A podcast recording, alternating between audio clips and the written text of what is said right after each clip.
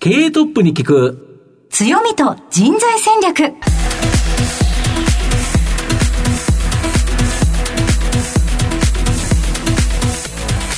毎度相場の袋上こと藤本信之です。アシスタントの飯村美希です。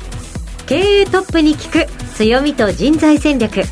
この番組は相場の福の神こと財産ネット企業調査部長の藤本信之さんが注目企業の経営トップや人材戦略を担うキーパーソンをゲストにお迎えしてお送りします。企業を作るのはそこで働く人ということなんですがゲストには毎回事業戦略上独特の強みとその強みを生かすための人材戦略じっくりとお伺いしていきます。この後早速トップのご登場です。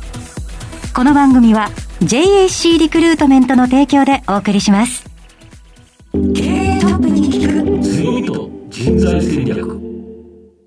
経営トップに聞く強みと人材戦略。本日のゲストをご紹介します。東証プライム上場、証券コード3245、ディアライフ、代表取締役社長、安倍幸宏さんにお越しいただいています。安倍さん、本日どうぞよろしくお願いいたします。よろしくお願いします。では、早速ではありますが、安倍さんの方からディアライフの事業内容のご紹介をお願いいたします。はい。当社は東京23区及びその周辺エリアを中心に、え、単身者向けやリンク世代向けのレジデンス、またあの都心の商業ビル開発、え、のあの不動産全般の仕事を扱っています。またあの子会社の DLX ホールディングではあの金融や不動産業界向けの人材派遣も行っており、えー、あとあのパルマというグループ会社ではトランクルームセルフストレージの、えー、保証業務を行っておりますはい、ありがとうございます。また事業内容については後ほどじっくりと伺っていきたいと思いますが、まずはトップは企業にとって大切な人材であり強みでございます。トップのお人柄に迫らせていただきたいと思いますので、しばし質問にお付き合いお願いいたします。はい、では、安倍さん、生年月日を教えてください。1968年2月20日生まれです。はい、現在おいくつでしょうか？54歳です。はい。ご出身はどちらでしょうか？福岡県の北九州市、えー、小倉南区です。あ、詳しく言っていただきましてありがとうございます。子供の頃、どのようなお子さんだったとご自身で思われますか？非常にこう、おとなしいと、姉がいるんですけども、はい、まあ姉が結構活発で、それに比べて、あの、弟は非常におとなしいねというふうに、まあ言われてましたね。はい。何か好きだったものとか思い出はありますか？そうですね。鉄棒とか、まあ、近くの公園が、まあ、いろいろ、あの、後ろに徳力公団という大きなあの団地がありまして、はい、あの、いろんな公園があったんですよね。そこで、あの、いろんな公園もあって、いろんなそこにある、あの、公園の乗り物で遊ぶのが好きでしたね。はい。では結構スポーツなんかも好きだったんでしょうか？あそうですね。小学校の時はソフトボール中学は機械体操、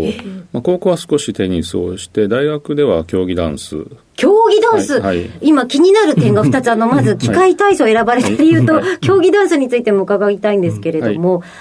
機械体操はなぜ選ばれたんでしょう？機械体操はですねできたばっかりの部だったんですね。たまたま、あの顧問の先生があの中学に赴任してきたばかりで新しい部だったと。まあ、それと、やはり小学校の時から鉄棒が好きだったというところで、あの、始めたんですけども。へえ。では、ちょっとまた先の話になりますけど、その大学では競技ダンスっておっしゃってましたけれども、ねはいはい、競技ダンスっていうのは、えっと、ペアになってこう審査会とかに出るようなそうですね競技なのであの大会に出るのをためにやあの練習してやってますね、はいなぜその競技ダンスの世界に行かれたんですか？あのたまたま、まあ、大学早稲田なんですけども、はい、そこであの4月学校の中を歩いていたところ、うん、その多少僕人よりも、まあ、手足が長いというふうなのあ、まあ、はい、とてもスタイルいいです、まあ、言われて、はい、勧誘されて。勧誘さ まあ、まずには、まあ、大きい方が入るということ。そうですね。ただ、まあ、それが理由というか、そういうふうに言われたんですけども、はい、あの、麻雀のメンバーが足りないから、とりあえず来てくれと言われまして、麻雀できなかったんですけども、そこで麻雀をいきなりさせられてですね、はい、まあ、なぜか入ることになった。きっかけは、麻雀の方がちょっとメインだったまあ、メメメインは麻雀だと思います。麻雀に誘われたのが最初です、ね、あ、そうでしたか。はい、でも、えっ、ー、と、何年も続けられたんですよね。そうですね、はい。大会はいかがでしたか、ご自身で。いや、でもそんなにね、あの、いい成績はなかったですね。でも続けられていたということは、うん、結構性には合っていたんでしょうか？うんまあまあですね。それは。まあまあまあ。はい、はい、ありがとうございます。学生時代など将来の夢はありましたでしょうか、特になかったんですけども、はい、まあその、はい、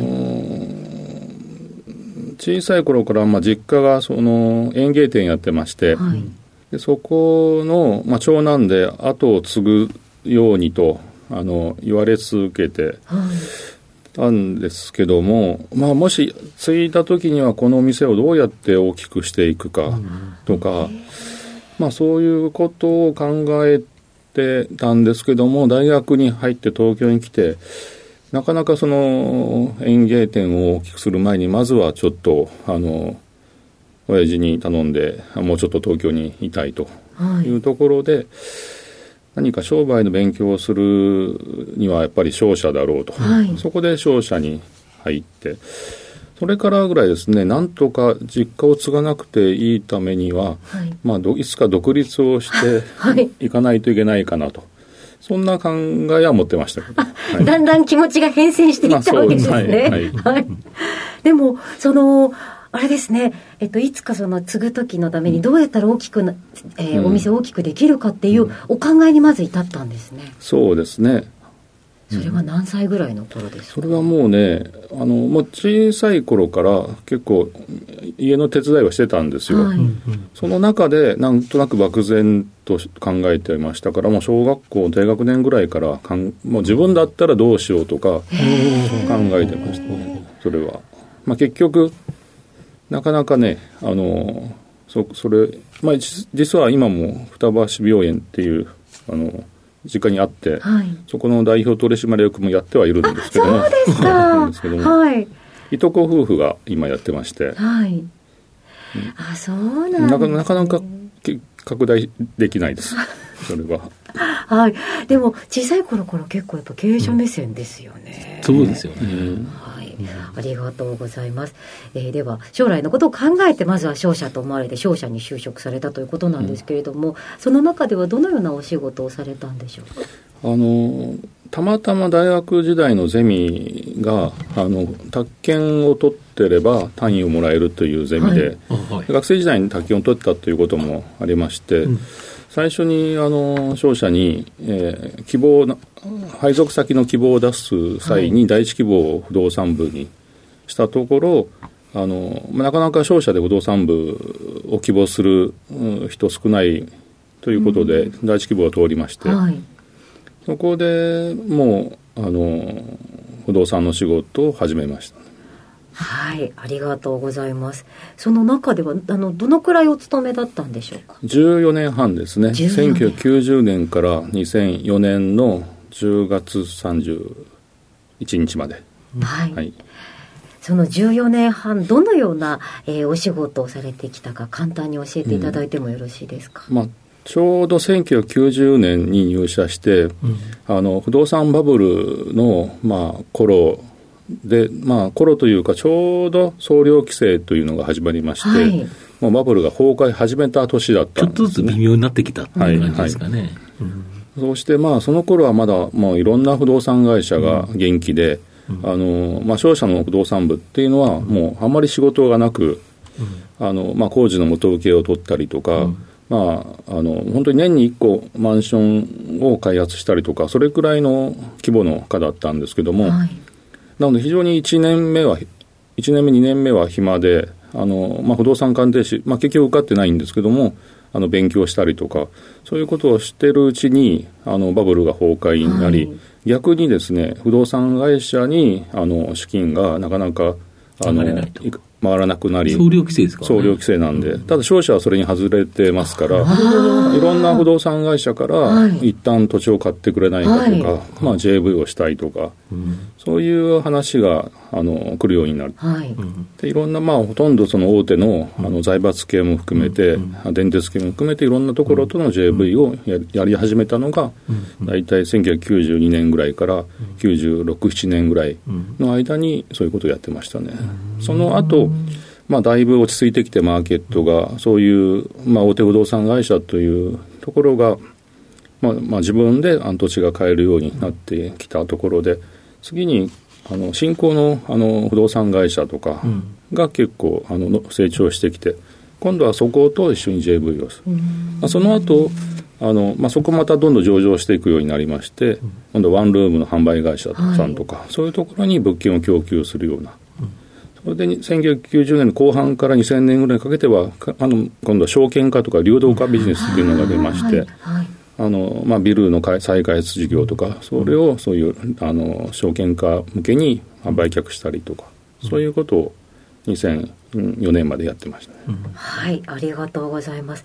その後、独立されるということなんですけれども、はい、このディアライフを創業した理由やきっかけは何だったのでしょうか？2002年ぐらいからあの日面と日照祝いと、まあ、私もともと日面にいましたけども、はい、合併あのまずは業務提携から始まって完全に2004年に合併しまして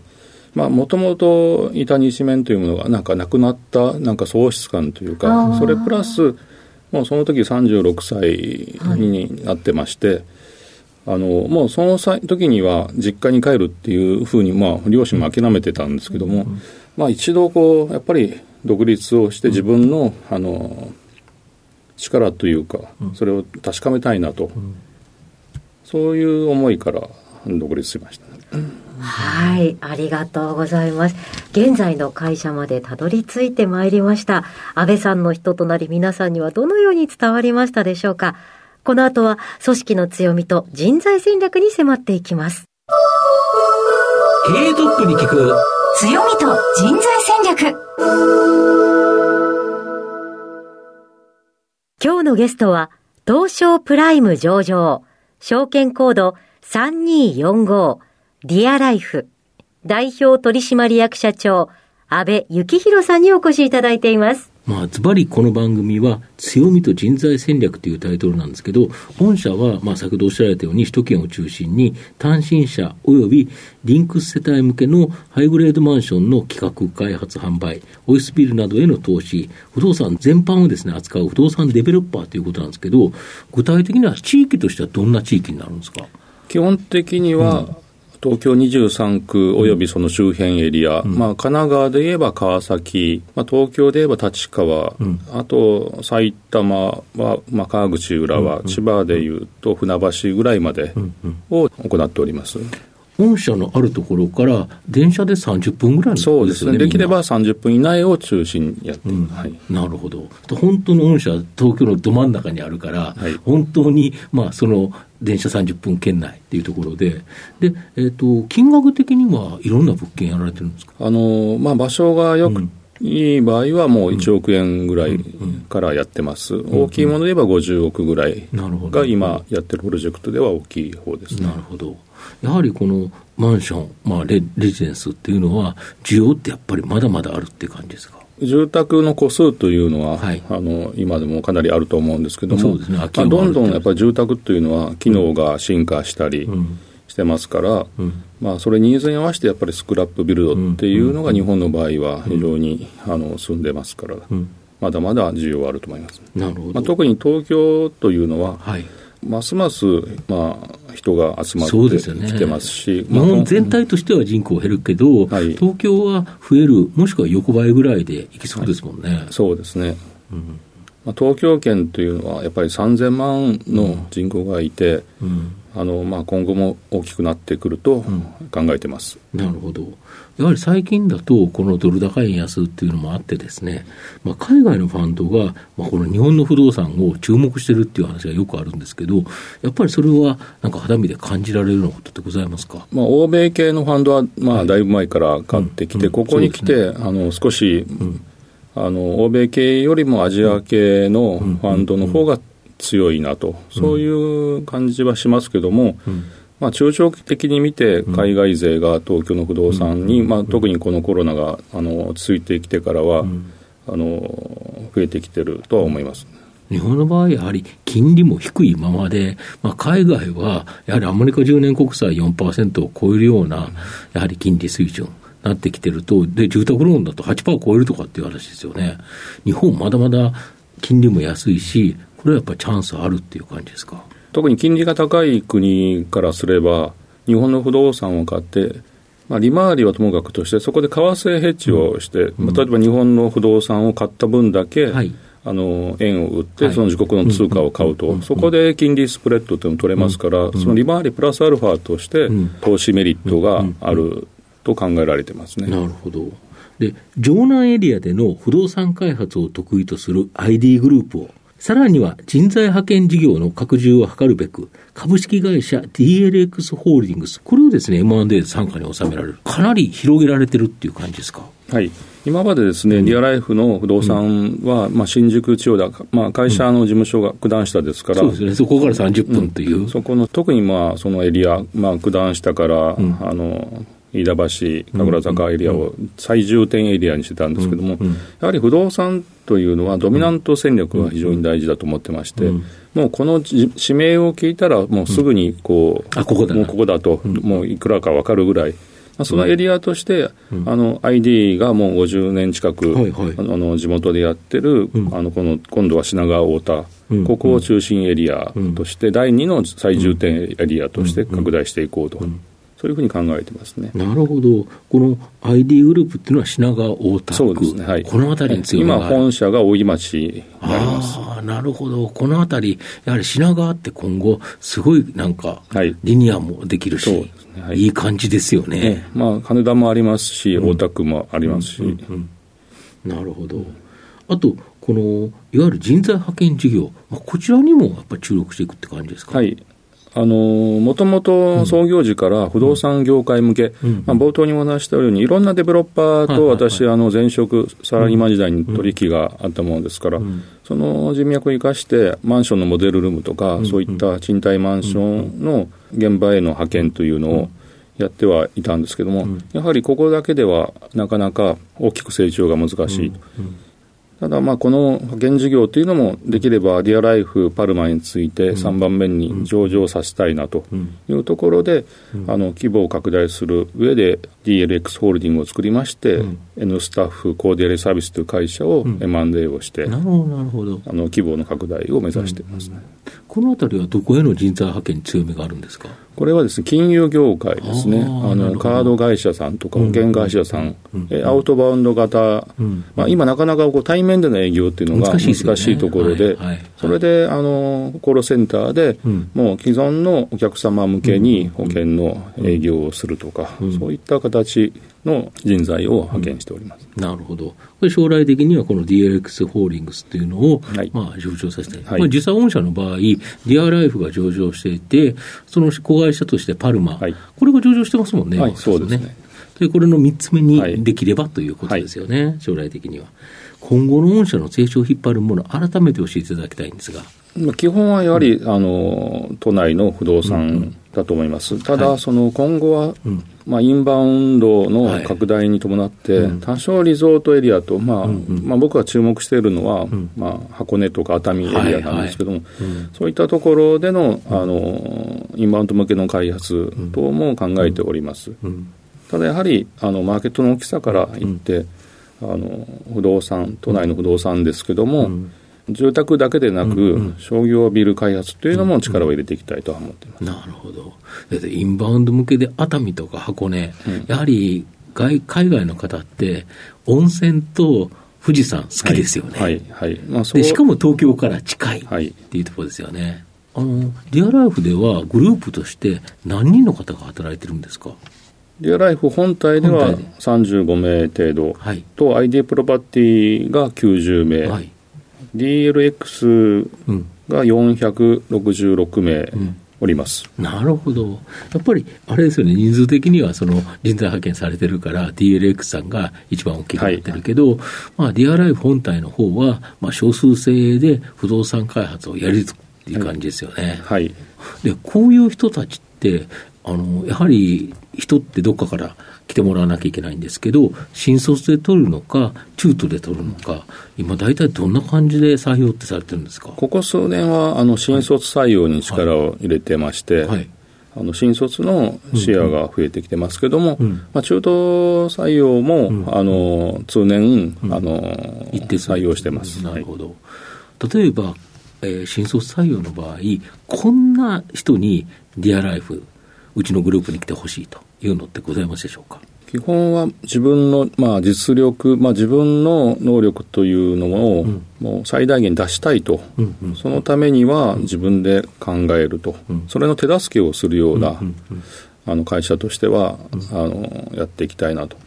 思ってます、ね、なるほど、やっぱり主体的に自分で考えてくれる人。はい、はいそうですよね、なんか人に言われたことだけをやってきちっとやるっていうよりは、やっぱり想像力っていうか、なんか自分で仕事を作っていけるような人、こういう人が望ましいという感じですか。まあ、うちの会社のですね、うん、その行動指針にも、はい、まあ、時間を大切にし、能力と想像力を最大限に発揮できる場を作るというのと、うん。うん、目標を定め、その達成のために常に努力し、その過程を人生の楽しみにするというのが、あの行動指針なので、まあ、これにあの合った方。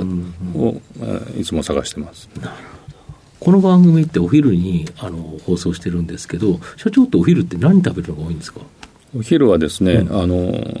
九段下いっぱい店、いい店ありますよね。ええ、あの基本的に社員が作った味噌汁、もともと母方の実家が、うん、あの味噌を製造しているところで、あそうなんですか、そえそこからの味噌を取り寄せて、はい、はい、そこを取り寄せその味噌を取り寄せて飲んでるのと、うん、あとぬか漬けこれもまあ会社で作っつけてるのと、はい、その後バナナと日本茶がもう基本的な僕の昼食です。お味噌汁はいつもなんかどなたか担当の方が作ってらっしゃる、はい、これもあの今希望制で別手当が出るんですけど。も、はい、お味噌汁当番があるわけですね、はい。はい。はい、それでまああの別手当で作りたいという社員が、うん少し早く来てですね、はい、あの準備して、まあ、お昼時に温めて、あの提供してもらうとそれはあのどのお鍋一杯作るので、はい、あの誰が飲んでもいいんですけどもなるほど。なくなったらおしまい。なくなったら大丈夫。でもまあ確かに35名って先ほど本体でっておっしゃってたので、大体こういっぱい作ればなんとなくは行き渡るかそうですね。まあそのもうほとんど昼には、はい、あの営業に出ての事務所にいるあの人数はもっと少ないので、はい飲みたい人は飲めるんではないかなと。ああ、そうですか。なるほど。会社で味噌汁が出るっていいですよね。ちなみに具は何が好きですか？具はね、今日がね、うん、もう今日も飲んできたんですけど、はい、今日は焼きナスとですね、あいいすねあと、きくらげと厚揚げで美味しかったですね。いいですね。結構凝ったお味噌汁作ってくださるんですね。焼きナスいいですね。もうね、その味噌汁だけですから、はい、もうそれである程度具、お腹が。満足できるような具沢山のタイプ、はい、あと、まあ栄養も考えてもらって。なるほど、いいですね。素敵ですね。ちなみに、ディアライフって会社、などっから名前がついたんですか？あのやはり会社を創業する際に、うん、まあ、その独立するか、はい、あの商社にいるか悩んだときに、まあ、最後にやっぱり思ったのが、まあ、自分の人生、一回きりの人生、大切な人生をどう生きたいかっていうところで、頭に浮かんだのが、まあ、大切な人生、ディアライフっていう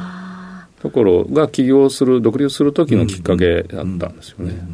それはだけどあれですよね、社員の人もディアライフだし、うん、あの、御社のその作った、例えばレジデンスマンションに住む方っていうところもいいし、なんかやっぱり素敵な名前ですよね。あ、ありがとうございます。はい、ご自身の強い思いが、そのディアライフっていう名前にこもっているということと、先ほど理あの理想人材のところでも、自分の能力を最大限に発揮したいと考えられる人っていう言い方をされていたのが、なんかこう、能動的に動ける人とか割とよく聞く話なんですけど、この自分の人生をより豊かにしたいって考えられる人っていう、その考え方のアプローチが、なんだかとっても素敵だなというふうに思いました。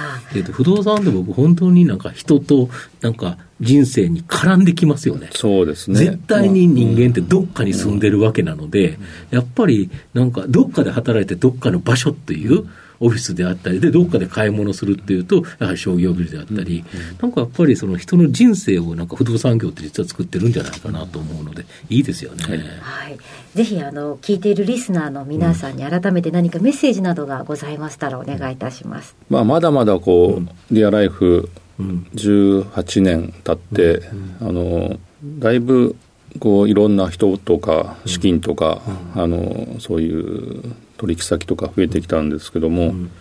まだまだ成長をさせていきたいと思ってますので、うん、まあ、ぜひご支援していただければと思います。はい、ありがとうございます。では藤本さん、最後の質問をお願いいたします。社長の愛読書だと、何かリスナーにですね、えー、一冊おすすめの書籍いただければと思うんですが。中村天風さんの、はい、まあ、一日一話はい、これ結構僕机の上にも置いてまして、はいうん、あのまあ、日付が書いてあってそこの,、あのに、まあ、いろんないいことが書いてるんですよね。これ、まあ、いつでも見れるし、うん、なんかたま、まあ、今日の日とか、うん、まあ、ちょっと見るのに非常によく繰り返し読めますね、なるほどこれは。はい。ということでございます。一日一話でございます。はい、ぜひリスナーの皆さんも手に取っていただければと思います。えたくさんお話いただきましてありがとうございました。改めまして本日のゲストは、東証プライム上場、リアライフ、代表取締役社長、安倍幸宏さんでした。安倍さんありがとうございました。ありがとうございます。どうもありがとうございました。経営トップに聞く強みと人材戦略東証プライム上場 JAC リクルートメントは世界11カ国に展開するグローバルな人材紹介会社です。スペシャリストや管理職の人材紹介を通じて長年にわたり多くの企業の成長に貢献した実績を持ちます。当社では役員、CFO、CIO、本部長、社外取締役などの経営幹部層の人材紹介に特化した専門部署、JAC エグゼクティブを構え、企業の経営課題解決を支援しています。経験豊富なコンサルタントが経営課題をヒアリングし、課題解決に導く人材をご紹介いたします。企業の経営改革を担う人材など、経営幹部の採用なら、東証プライム上場、証券コード2124 JAC リクルートメントにお任せください。お送りしてきました経営トップに聞く強みと人材戦略。そろそろお別れのお時間です。今日のゲストはリアライフ代表取締役社長安倍幸宏さんでした。お味噌汁を自社でっていうのは初めて聞きましたね。そうですね、はい、焼きナス美味しそうですね。はい。この番組を最初から聞けなかった方も終了後はラジコのタイムフリーやポッドキャストでお楽しみいただけますのでぜひラジオ日経のウェブサイトのチェックをお願いいたします。お写真もございます。それではここまでのお相手は相場の福の神財産ネット企業調査部長の藤本信之と飯村美希でお送りしました来週11月23日の放送は祝日のためお休みです。次回の放送は11月30日の放送です。それでは次回のこの時間まで。ほなまたお昼やで。経営トップに聞く強みと人材戦略。この番組は JAC リクルートメントの提供でお送りしました。